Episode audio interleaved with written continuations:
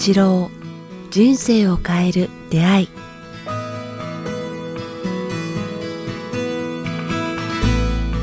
いつも番組をお聞きいただきありがとうございます。番組からお知らせがございます。この番組「人生を変える出会い」えー連動してですね今回新たに音声プログラム「瞑想の基本と実践」というものをえ北川先生とリリースさせていただきました、えーこの番組でもこれまで何度も、えー瞑想の回お届けしていきますが、えー今回新たにですね、えー先生とスタジオでこの音声撮ってきました、まあ、そもそも瞑想とは何か、えーなぜ必要なのかから、えー具体的な方法最適なタイミングや頻度に至るまで、えー瞑想の基礎知識とポイントをまず先生にお話伺っています。そしてその後ですね先生自ら5つの瞑想の導入をいただいています、え緑色ピンク色黄金金色とピンク色そして金色と緑の瞑想ということでですねそれぞれ先生に導入をしていただいていますので、こちらホームページの方にも記載がありますので、ぜひチェックしてみていただければと思いますそれでは本日の番組をお聞きください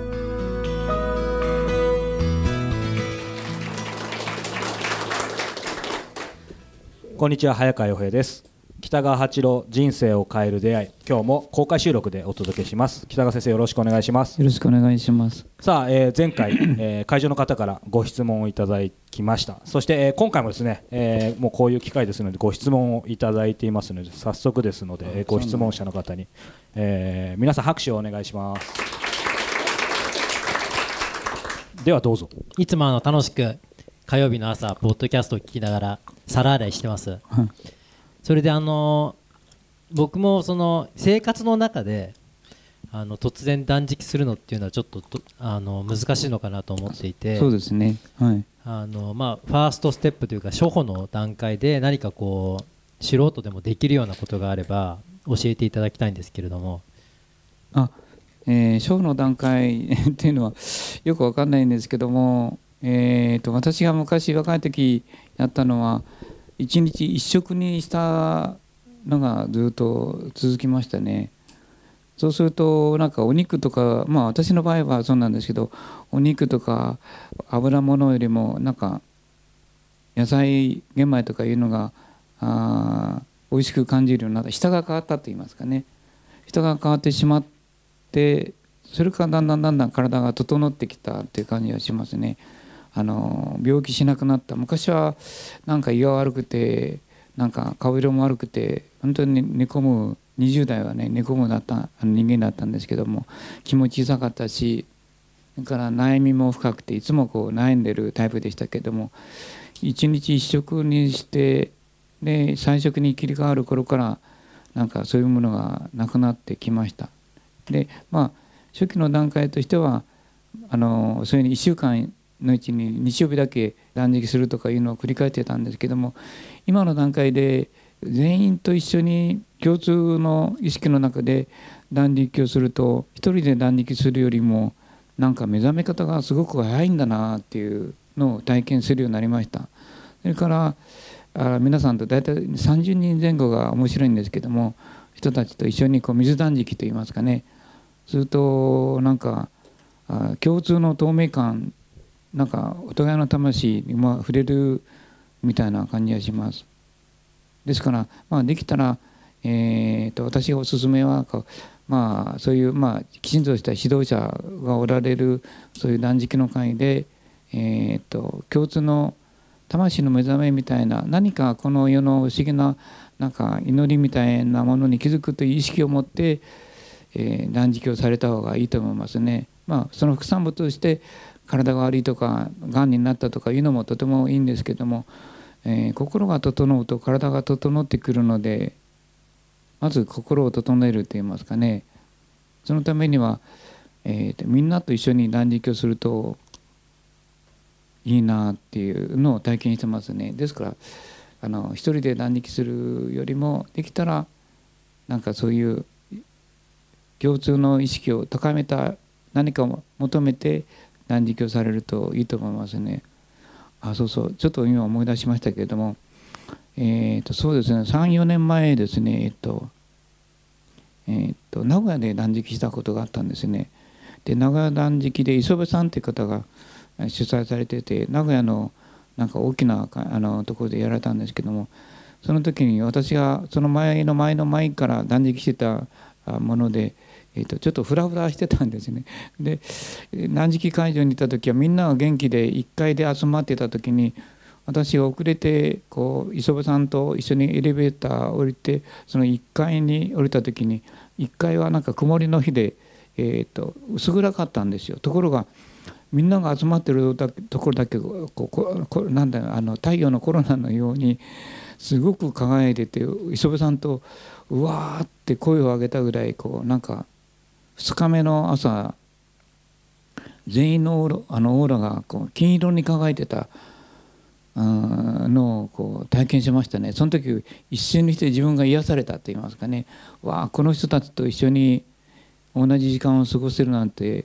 すごくこう感動するという感激と言いますかね。自分自身が癒されたのを思い出します。でまあそんなふうに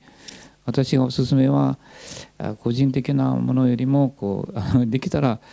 志か病気か何でもいいんですけどちょっとだけでもいいですからこうあの純粋な何かを、うん、体験したいと思ってなんか天のつながりとかあじゃ感謝が足りないなとかどう生きたらいいのかな何かそういうものを求める心があれば、うん、断食というのはおすすめですね。で断食するとまず変わってくるのはなんか意識が変わると言いますか、ね、意識が変わると想念が変わると言いますかねそうするとなんか生活環境がとても良くなってきてそれと仕事がなんか順調になってくると言いますかね仕事の向こうにある何かが見えてくるような感じですね。で対人関係が許せるようになると言いますかね著しい改善を見ることが多いですね。でやっぱなんか同じ旗のもとに集まると言いますかオーラがきれいなのか同じような共振する人がこう集まってきますね。それから 同じように自分と共振しない人たちが離れていくといいますかね。今までずっと来た来てた人たちがみんな離れていく。で逆になんか共振する純粋性と思うような人がこうそばに寄ってくるとかいうなんかそういう偶然の一致といいますかね。シンクロというのはバンバン起きるようになってきますね不思議なことですね。だからまあそれは昔から聖者っていうねあの人が言うし言ってるし日本でもあのあの方が言ってましたよねこうあの偶然の一致はなくて人生は出会うべく人に必ずタイミングよく出会うっていう本当にそういうことをなんかちょっとだけ純粋性を持つと出てくると思いますね。なんかもう少しね、うん、せっかくなんてそうです。あとあのちょっと失礼なんですけど、はい、あの断食した時にやっぱお腹減るじゃないですか、はいはい、で先生が最初や初めて断食した時とかですねその個人的にまだ長い断食じゃなくてっていう時、そういう時やっぱりこう我慢をするとかそういう気持ちにもなったんですか？それともそういうのは全然全然我慢しなかったですね。あの例えばあなたが忙しくてなんか食べないお腹空いたなお腹空いたなって忙しくて、えー、食べなかったた10分ぐらいするとほらあのその後お腹減らないじゃないですか。つまりこう血糖値が下がった時こう脳が勝手に騒ぐんですよね。血糖値が足りなくてお腹すいたすいたっていう言葉でこう信号を出していくんですね。しばらくするとそのそれが消えてしまうとなんか血糖値はまた元に戻るのであのお腹すいたっていう感覚がなくなってくるから。だからそれはただ血糖値が下がって胃が騒いでるに過ぎないということに気がつけばあのなんちゅうことないっていうもうほとんど100人中100人が同じ感覚になってきますね。ただ生来的にそのさっき言ったように愛情不足の人たちですねお父さんお母さんからまあ生まれて兄弟なんかすごい不安と怒りとそれから虐げられた世界が長かった人たち愛情が不足した人たちはなかなかそこの愛情を埋められなくてそのお腹が減ったことと不安がこうつながってしまうといいますかねだから断食をしてこうその不安はこう両親の愛情の不足とつながる第三の愛情と僕言いますけどそれに気づくと、うん、お腹が減ることに対して不安っていうのは消えてしまうんですね。これはなんかあ自分だ愛情が足りなかったもらもらうもらえる愛情が少なかっただけなんだなでそれは友人関係とかあ自分をこう信頼してくれる人とか自分を愛してくれる友人あ人とかいうのに出会うとその愛のあの秘密を埋められるようになってくるんですよ。だから断食をするとそういう人にも出会うので、えー、結構たくさんの方があの50代の男性なんかでも涙を流しながら人生観変わってしまうという方たくさんいますね。50代60代になっていきなり断食の割にこうなんかそのことに気が付いて涙を流しながらこう告白するようになってくるっていうかそれは決して強要するんじゃないんですけどね。そうすると周りの人たちもなんかそれに現れて変わってしまうしその人の人生観が全く違う方向に行くっていうふうに変わってしまうように何かそういうことをに不安がつながるのはただ血糖値が下がってるだけに過ぎないということに気づくといいと思いますね。ありがとうございました。はい、いやでも本当不思議ですよねその先生おっしゃったように前回の時にもおっしゃいましたけど断食ってねもう一見それこそ昔であればちょっとオカルトみたいに見られたり逆にま最近でいけばある意味ちょっとまああの名前断食って聞く言葉は増えてますけどちょっとファッションみたいになっちゃったりとか健康法っていう感じにとどまっちゃってるのがたまに残念だなと思うんですけどもっとなんかそれだけとどまらないですよね、ねうん、私はもうやっぱりこう健康とそのあれを動機は何でもいいんですけども、まあ、精神性とか魂の存在とかなんか物質を超えたものがこう神が意図した世界とかいう言葉が宗教的になりますけどああそういうものもあるんだなということに気づくといいと思いますね。あの日本という平和な国にいてそのことに気づくのはなんか素晴らしい神からのチャンスではないかなと思いますね。よその国では食べるものが食べなくて食べれなくて不安の中で生きていて断食状態になっている人たちがいっぱいいらっしゃると思うんですね。その方たちはおそらく不安の中でずっと生きてるからあ断食がこう苦しいと思うんですけども私たち日本人は今の我々はそういうものじゃなくて自分の魂を高めるチャンスをもらえる環境の中であえて断食できるというのはなんか神がくれてくれた気づきのチャンスではないかなあと思います。えっとまあ後でもう一つお話しするんですけどもお腹が空いたっていうのはとても逆に体にとてもいいって言いますかねいい100歳超えて断食したインドの人か人が自分が70歳か75歳で断食を覚えたらそこでこう断食のなんとか意識が出てきて長寿の長寿意識っていう長寿なんて言いますかねあれが出てきたとか言って120ぐらいまで生きた子なんか残してますよね。70何ぼで自分は気づいて断食始めたら長寿なんとかっていう名前忘れましたね。あの それが出て出てきたっていう、うん、であの、まあ、季節して長寿になってしまった。まあ長寿になる必要はないんですけれどもそういうなんか食べないということで健康が高まることは確かですね。それから風邪をひいた例えばこんなウイルスとか言って風邪をひいた時にあのもう先生もう熱があって風邪でくたくたで来れませんとかいうでもややめますとかいうあれがあるんですけどそういう時に「いや出てごらん。風邪ひいた時に一発で治るよ」って言うんですけど言ったら来るとですねあの断食をするとなんか命がの生命力が高まるのか免疫力が高まるみたいで断食をした人たちはそういう病気がこう治ってしまうということとあと生命力が高まるせいでしょうけども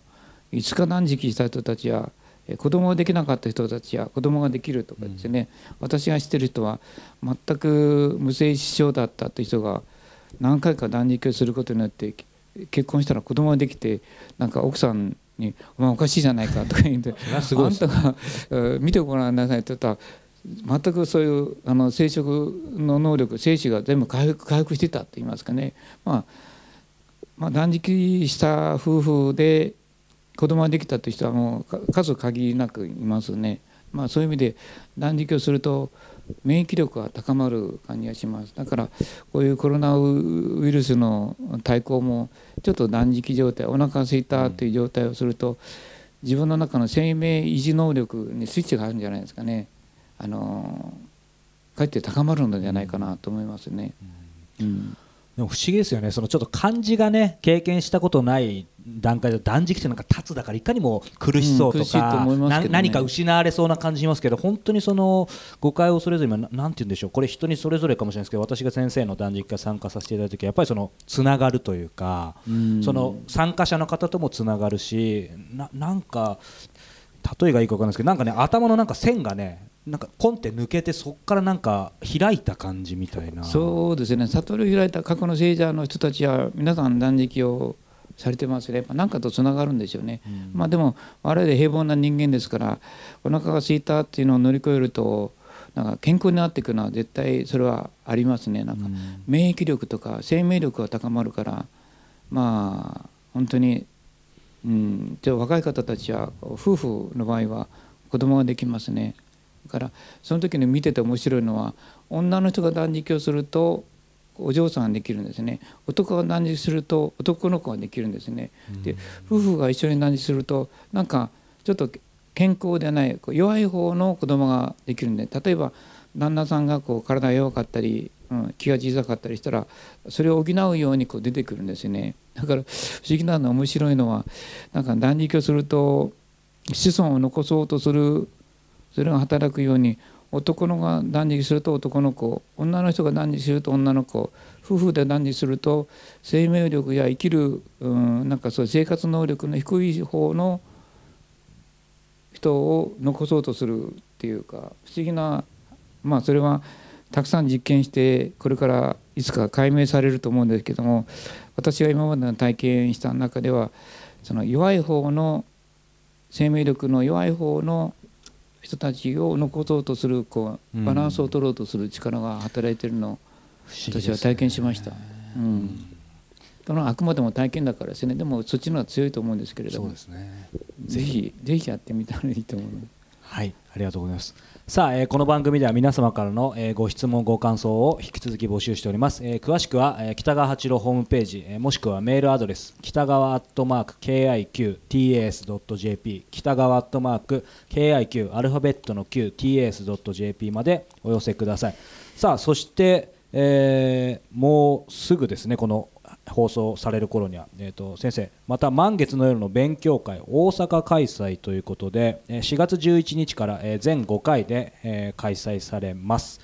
えー、第1回生まれてきた意味と魂の宿題、えー、続いて心にある力を経営に生かす。そして繁栄の法則健康と長寿への歩みさらに上に行く経営をするために、まあ、全5回ということで先生また勉強会されるということで何か一言。皆さんに会えるのを、はい、楽しみにしてます。意外とはい無茶ぶりしちゃいましたけど、はい、また先生のね今日のようなお話さらに深く、えー、たっぷりとまた聞けると思いますのでぜひ、えー、興味がある方は、えー、ホームページをチェックしてみてください、えー、ということで今回も、えー、公開収録でお届けしてきました、えー、皆さんどうもありがとうございました。ありがとうございました